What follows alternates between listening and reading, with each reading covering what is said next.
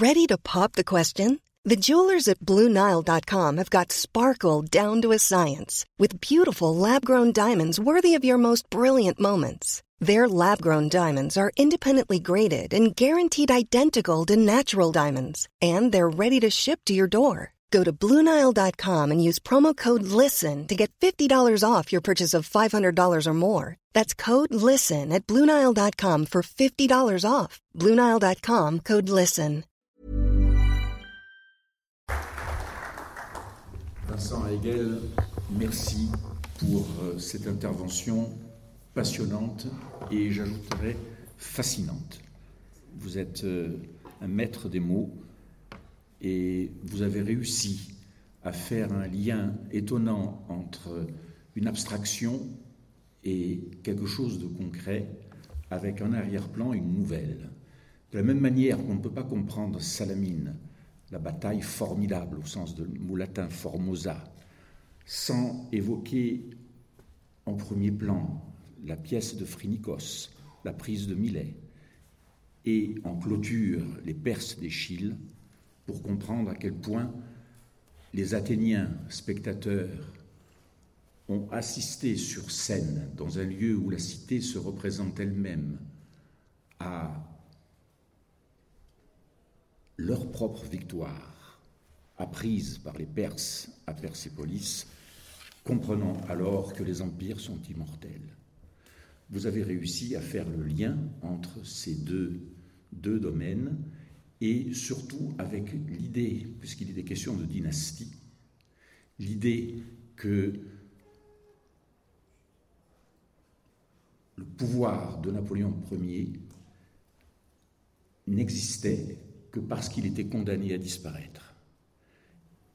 Et l'idée aussi que le pouvoir de Napoléon n'était que parce qu'il était partagé avec un peuple en armes qui acceptaient un chef parce que ce chef se réclamait de leur propre liberté. J'ai l'impression qu'il y a ça. Je ne sais pas si j'ai bien interprété. Je ne vais pas être trop bavard et être une fois plutôt spartiate qu'athénien. Et je donne la parole immédiatement à Pauline Astolfi. À Pauline Astolfi. Merci. Bonsoir à tous. Alors, vous avez eu deux historiens qui vous ont raconté des histoires. Moi, j'ai la lourde tâche de passer euh, ensuite et de vous raconter mes illustrations. Alors, c'est un petit peu plus difficile, c'est un petit défi, on va dire, de parler d'illustrations euh, sans les illustrations. Euh, du coup, l'idée, c'était de parler un peu de la figure de l'empereur et puis de ce qu'on peut illustrer, justement, et ce qui ressort, en fait, de ce personnage-là. Moi, je suis euh, illustratrice euh, sur les domaines historiques. Et c'est vrai qu'en 2021, euh, l'année du bicentenaire, on s'est dit avec David, on va travailler sur la figure de l'empereur.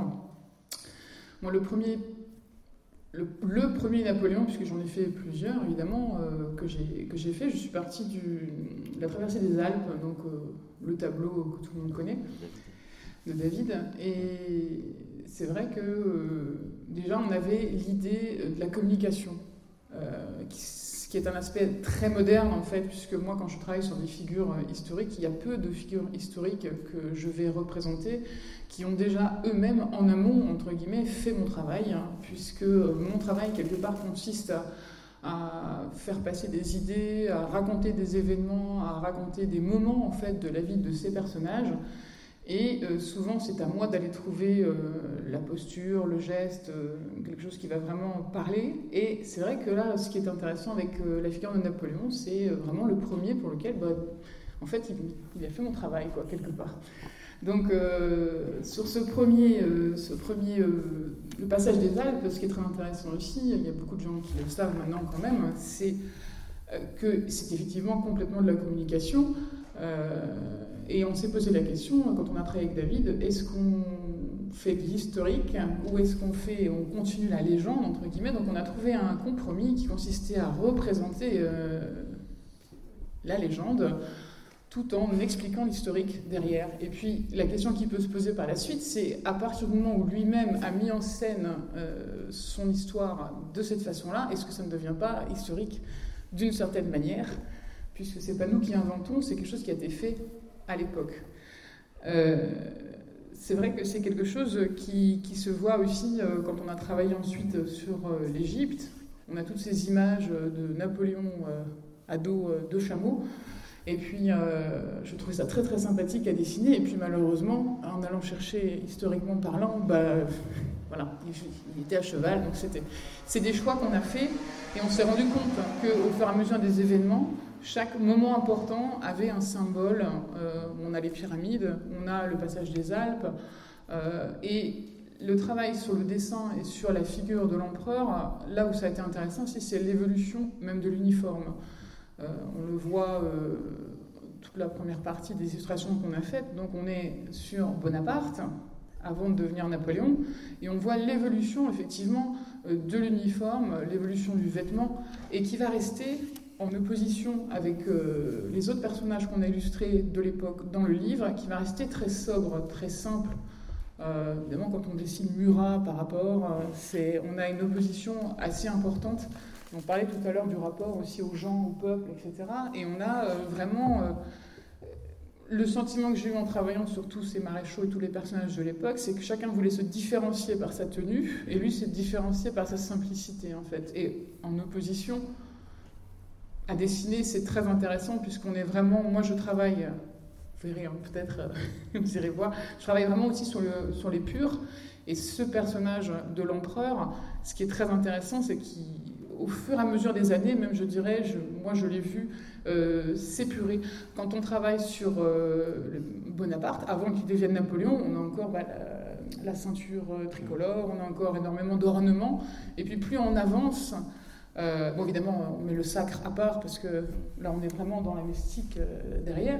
Mais plus on a euh, un personnage qui, bah, c'est le manteau que tout le monde connaît, ça va être le bicorne. Et puis à la fin, on peut le représenter uniquement avec le manteau, le bicorne. Et tout de suite, on a compris de qui on parle. Il y a une épure au fur et à mesure, au fur et à mesure que son aura va grandir. Je trouve que visuellement, graphiquement, on, on se resserre sur des éléments très, très distinctifs. Donc ça, c'était quelque chose qui était euh, très intéressant, puisqu'on a, on le sait, mais de le voir dans l'ordre chronologique d'un point de vue vraiment esthétique, c'est quelque chose qui, qui, frappe. Parce que c'est, comme on disait tout à l'heure, on a le soin de l'image qui est renvoyée. Et je pense que, alors après, euh, c'est mon avis euh, par rapport aux autres personnages que j'ai fait, on est vraiment sur un des premiers communicants qui, qui, fait, qui a le soin de l'image qui va être envoyée. Quand on voit le bulletin, par exemple, qui était envoyé, la façon dont on va tourner les événements, la façon dont on va les raconter, la façon dont on va les peindre. Bon, bah, le, tableau du sacre, on s'arrange aussi avec, euh, la avec la réalité, on rajoute des personnages, etc.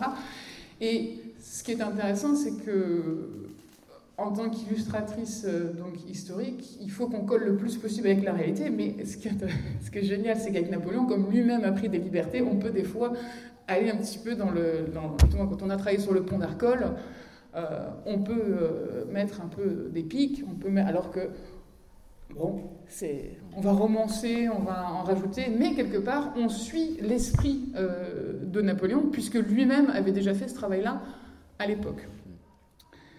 Donc, on parlait tout à l'heure euh, qu'il était vraiment hors du temps. Euh, ça, je trouve que c'est aussi quelque chose qui est resté. C'est-à-dire que quand on voit, euh, je ne sais pas si certains d'entre vous sont déjà allés voir des reconstitutions, c'est assez, ça m'a toujours frappé aussi. Quand on voit tous les maréchaux, tous les autres personnages, la figure de Napoléon reste, de par son manteau, complètement hors du temps. Il a créé une image moderne. voilà, complètement. C'est-à-dire que vous pourriez aujourd'hui euh, mettre un manteau, euh, bon, peut-être pas le bicorne, on va dire, mais le manteau euh, passerait, ouais, alors, passerait complètement inaperçu, je veux dire, alors que bon, les autres, les autres uniformes, beaucoup moins. Hmm. Donc voilà, c'était, c'était une. Je pense qu'on aura appris après plus d'échanges, etc. C'est assez compliqué pour moi de raconter euh, des illustrations, mais l'image, je, trouve, ça, correspond bien avec ce qui a été dit tout à l'heure au niveau de la mystique. Je trouve qu'il y a des points euh, qui, se, collent sur euh, le grand soin apporté à l'image, l'importance d'avoir, de, d'entretenir une légende, même si elle est, elle est j'ai envie de dire, laïque, hein, dans le, même, même au niveau des batailles, au niveau de l'importance qui va être donnée et on disait tout à l'heure, vous avez dit tout à l'heure, le, fait que les gens soient prêts à le suivre, c'est indispensable effectivement d'avoir, pour que les gens le suivent, cette espèce de côté épique, voilà, qui puisse suivre le, les événements et puis permettre au peuple de suivre l'énergie qui peut être déployée. Voilà. Est-ce que je vais, intervenir peut-être si, euh, si permet. Euh, on va faire peut-être des échanges avec Pauline pour accompagner ce que tu veux dire. Ce qui est intéressant dans la démarche que Pauline est en train de vous expliquer, c'est la façon dont une illustratrice peut aussi raconter un personnage aujourd'hui, donc 200 ans après, mais aussi avec ce que ça a comporté d'évolution. Napoléon, comme je vous l'ai toujours raconté dans ses rencontres Sartène, est le dernier finalement grand personnage de l'histoire à ne pas avoir connu la photographie. Qui fait qu'aussi le mythe a beaucoup joué. C'est-à-dire qu'on s'est imaginé vraiment qui il était, parce que le visage a beaucoup changé, parce que l'évolution de son, costume. Alors ce que, je voudrais que tu nous racontes, c'est aussi comment on peut rendre très cinématographique un personnage justement qui n'a connu ni la photo ni le cinéma dans ta façon de représenter les choses Oui, alors bah, j'essaie de, toujours essayer de raconter une histoire dans chaque, euh, dans chaque image, c'est-à-dire vraiment euh, pouvoir avoir le début, la fin, euh, mettre des éléments qui vont représenter le, moment important, et puis effectivement avoir toujours des personnages en action. c'est-à-dire que quand on travaille sur une bataille, un moment, c'est arriver à extirper ce qui fait la côté unique en fait de ce moment, et puis le mettre en image, que ça soit à la fois évident, euh, à la fois, euh, voilà, il faut réussir à... Et c'est là où c'est pour ça que je travaille avec des historiens, pour que justement on puisse euh, faire le tri, savoir quel est l'événement important qui ne va pas se retrouver dans les autres événements. Et puis moi, après mon travail, ça va être de le mettre en valeur et de le mettre en, en pointe derrière. On parlait avec... avec je, je, voulais vous demander si dans le film d'Abel ce n'était pas Bonaparte lui-même qui jouait. non? Ça, aurait pu.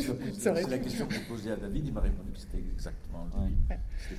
Et puis comment, comment fait-on aussi pour euh, un personnage qui a aussi beaucoup joué justement sur, comme tu disais, sur les contrastes du noir et blanc, puisque finalement il a une redingote grise, un bicorne très noir, mm. euh, où il, abandonne la ganse et puis la cocarde tricolore rapidement, avec quelque chose qui est vraiment d'une simplicité extrême, comment on en arrive aussi avec toute la, prédominance aujourd'hui de la couleur dans la bande dessinée, dans les illustrations, dans les images euh, que l'on peut voir à travers les écrans, comment on en arrive justement à arriver à quelque chose de très moderne sur la silhouette? Parce que quand on voit un Napoléon de dos, avec ce que tu as fait là par exemple, vous l'apercevrez peut-être sur les réseaux, l'affiche qui est en train d'être faite pour les rencontres euh, qui se font euh, au mois de septembre à, Châteauroux, on voit Napoléon de dos et juste sa silhouette de dos nous permet justement d'identifier rapidement sans, sans, difficulté. Alors, comment se fait-il que Napoléon soit arrivé à ce degré-là de, simplification Et comment toi, tu peux, en tant qu'illustratrice d'aujourd'hui, le rendre à la fois moderne et toucher un public plus jeune, comme c'est le cas aujourd'hui dans, dans, notre euh, assemblée?